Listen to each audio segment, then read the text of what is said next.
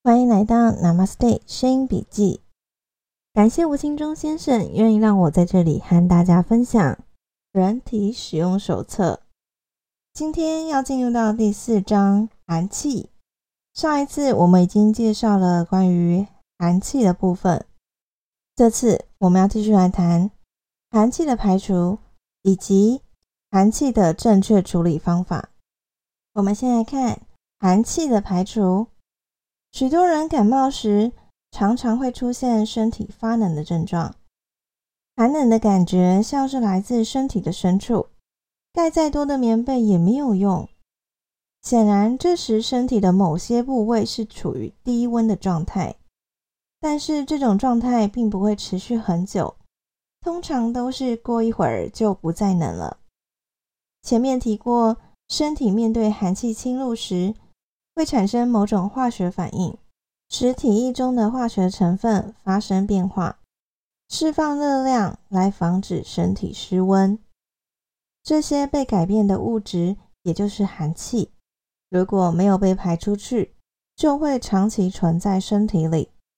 当身体状况改善，有了足够的能量之后，身体会再利用相反的化学手段，将含有寒气的物质还原。由于当初改变物质时释放了热量，这时再把物质改变回来，自然会从周围吸收大量的热量，使得其周围组织或体液的温度下降。身体再将这些低温的体液或是废气排出去，就把寒气带了出去。因此，这时会感觉寒冷来自体内，鼻尖摸起来也是冰冰的感觉，似乎。和鼻尖相连的一连串组织的温度都变低了。打喷嚏或咳嗽时所呼出的气体，或是感冒所流出的鼻水，都呈现低温的状态，不像平时打呵欠时呼出的都是热气。所以打呵欠并不是排除寒气。从这样的推论，显然感冒症状的出现，并不是由于身体变弱了。相反的，却是身体由弱转强时才会出现的症状。许多从来不感冒的人，并不是身体真的很强健，反而是身体根本没有能力排除任何寒气，才没有任何不舒服的症状产生。许多脸色黑而干、明显肺虚症状的人，都是很多年没有感冒的经验。这些人从外表的症状。显现出身上的寒气很重，却没有能力排除。这种没有能力排除寒气的人，使用任何药物都无法将经络中或深藏肺脏的寒气排出。必须先养足了血气，使身体具备了足够的能量，自己发动驱赶寒气的战争，寒气才有可能被排除。在过程中，人类有限的医疗技术。只能在最后，当人体开始排泄寒气时，加上很少部分的助力。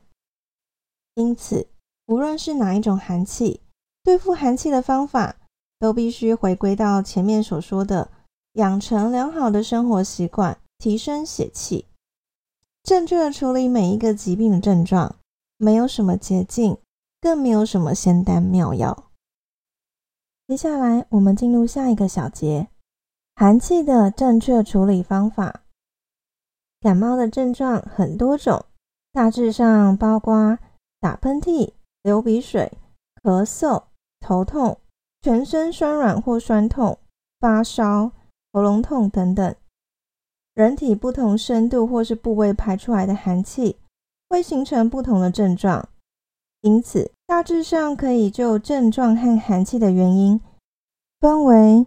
身体背后经络寒气的排出，以及身体前面经络寒气的排出和肺脏寒气的排出这三大类。身体背后的经络主要是膀胱经，由于膀胱经所在的背部面积很大，而且在人体最容易受寒的部位，因此许多人的膀胱经都有大量寒气。膀胱经的寒气排出时，会出现整个肩背酸软或是酸痛，由于膀胱经贯穿整个头部，因此会出现后脑部位肿胀、头痛或偏头痛的感觉。眉头附近的印堂部位会隐隐作痛，按摩耳后的风池穴会有强烈的疼痛感，喉咙也会出现不适的症状或是咳嗽，这些都是膀胱经寒气排出时的症状。夏天中暑时也经常会有这种感觉，两种情形都是背后膀胱经阻塞的症状。排除膀胱经寒气。出现不舒服症状的时候，最简单的应对方法是刮痧。由于背部是膀胱经主要的穴位所在，几乎整个背部的左右两侧都是膀胱经分布的部位，因此只要在颈后、背部和前额刮痧，使经络通畅，刮完痧睡个觉，大概不舒适的感觉就不见了。另外，当刚开始出现头疼时，可以多喝沙士，然后出去晒个太阳。所谓晒太阳，在冬天可以直射，夏天就只要在树荫下光线较强的地方就可以了。通常是半个小时之后，症状就自然消除。另外，喝杯桂圆红枣茶，再睡个好觉。也能将症状消除一部分。身体前面经络的寒气排出时，最典型的症状是鼻塞、打喷嚏、流鼻水，有时候还会出现水泄，也就是拉肚子。这些症状和肺里寒气排出的时候是相同的。分辨的方法是用手触摸额头和鼻尖，再和脸部其他部位温度相互比较。如果额头的温度较低，那么这些症状就是身体前面经络中的寒气排出；如果是鼻尖的温度较低，则是肺里寒气的排出。经络中的寒气排除不会造成咳嗽，也不会出现发烧。胃里寒气排出时，则很容易出现咳嗽和发烧。身体前面存放寒气的经络。主要是胃经和大肠经，因此在寒气排出的同时，肠胃也会出现不适的症状。最常出现的是胀气，有时也会出现不停的想吃零食的状况，但大便却不顺畅。直到大便顺畅时，感冒也就快好了。和排除膀胱经的寒气相同，这时候最好的策略就是。休养生息，让身体集中能量，将寒气排出体外。可以适当的喝些桂圆红枣茶，提升身体的能量，协助身体排出寒气。鼻尖的温度变低，是寒气从肺里出来最明显的症状。通常这种低温会比各种有感觉的症状还早出现。有些人的眼白。这时也会出现淡淡的蓝色，特别是儿童最容易有这种情形。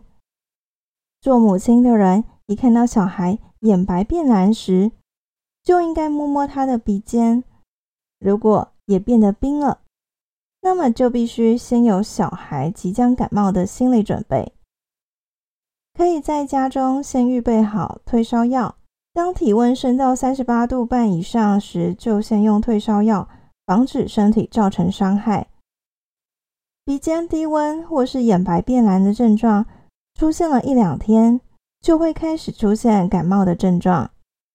如果前期低温的时间很长，三天到一个星期的话，再出现症状，那么这次的感冒必定很严重，很可能会出现持续高烧不退，似乎是人体酝酿了长时间。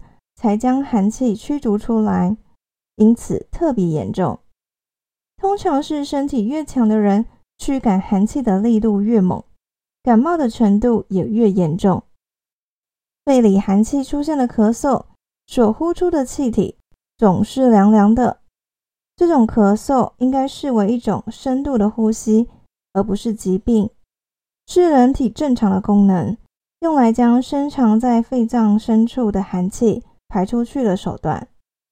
正确的分辨那些症状由疾病造成，那些症状是人体正常的功能所引起，这是非常重要的。当认定咳嗽是人体的正常功能，目的是排除肺里的寒气。面对这种咳嗽，就不需要急着用药物将咳嗽终止，而是寻求提升人体排除寒气能力的方法，把寒气彻底的排出体外。传统中国民间利用姜汤来增强身体的热能，或是中西医都提倡的多休息等等。都是提高身体的能量，来加快排除寒气的良好方法。这些正确的方法，有时并不会使症状减弱，甚至常会使症状更严重。因为身体的能力增强之后，反而会有更大的力度来排除寒气，身体需要排出更多的垃圾，当然会更不舒服。这种情形虽然会出现。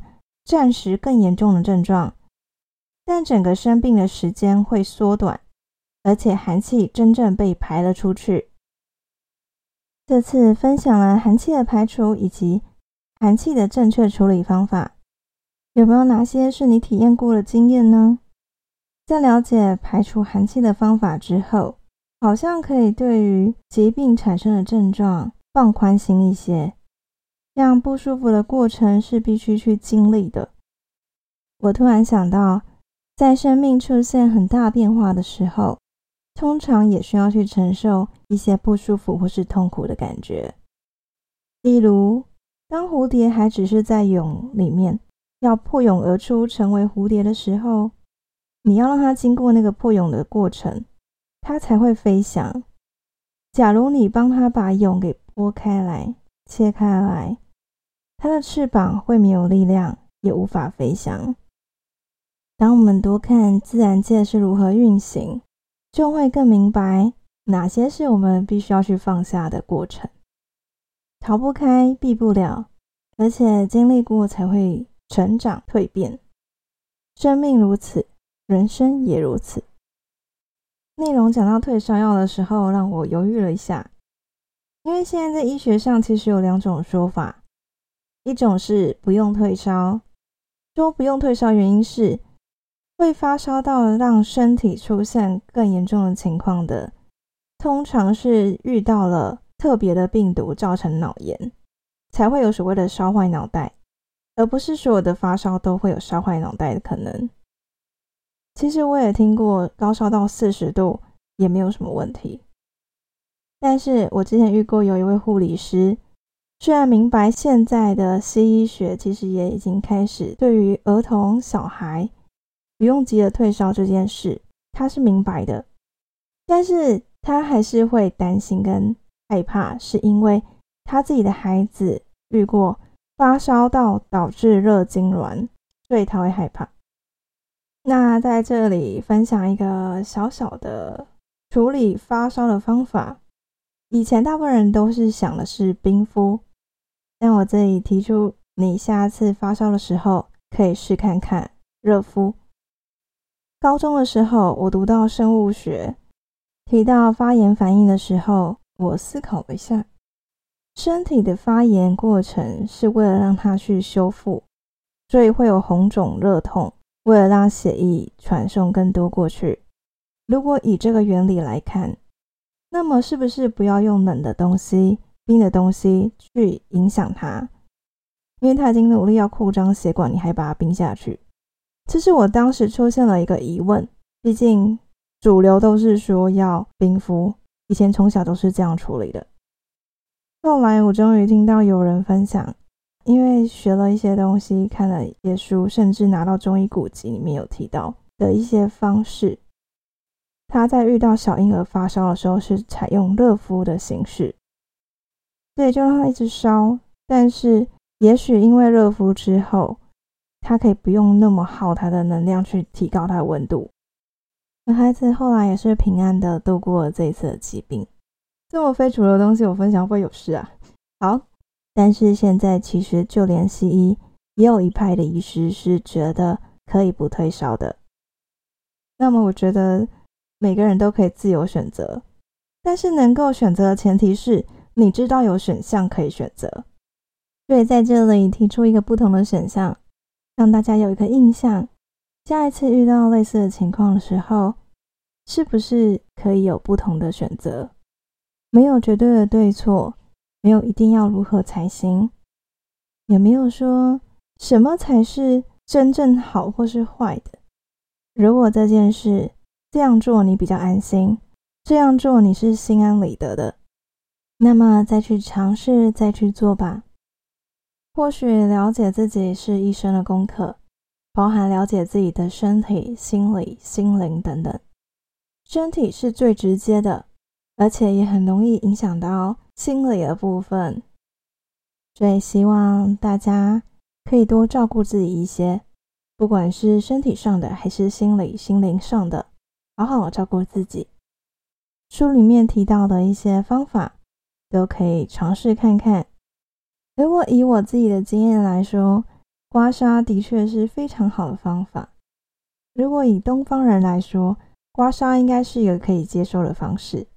西方的话就要注意一下，有可能会被以为是家暴。哎，姜汤真的也很好用，但煮姜汤的方法又是另外一个学问了。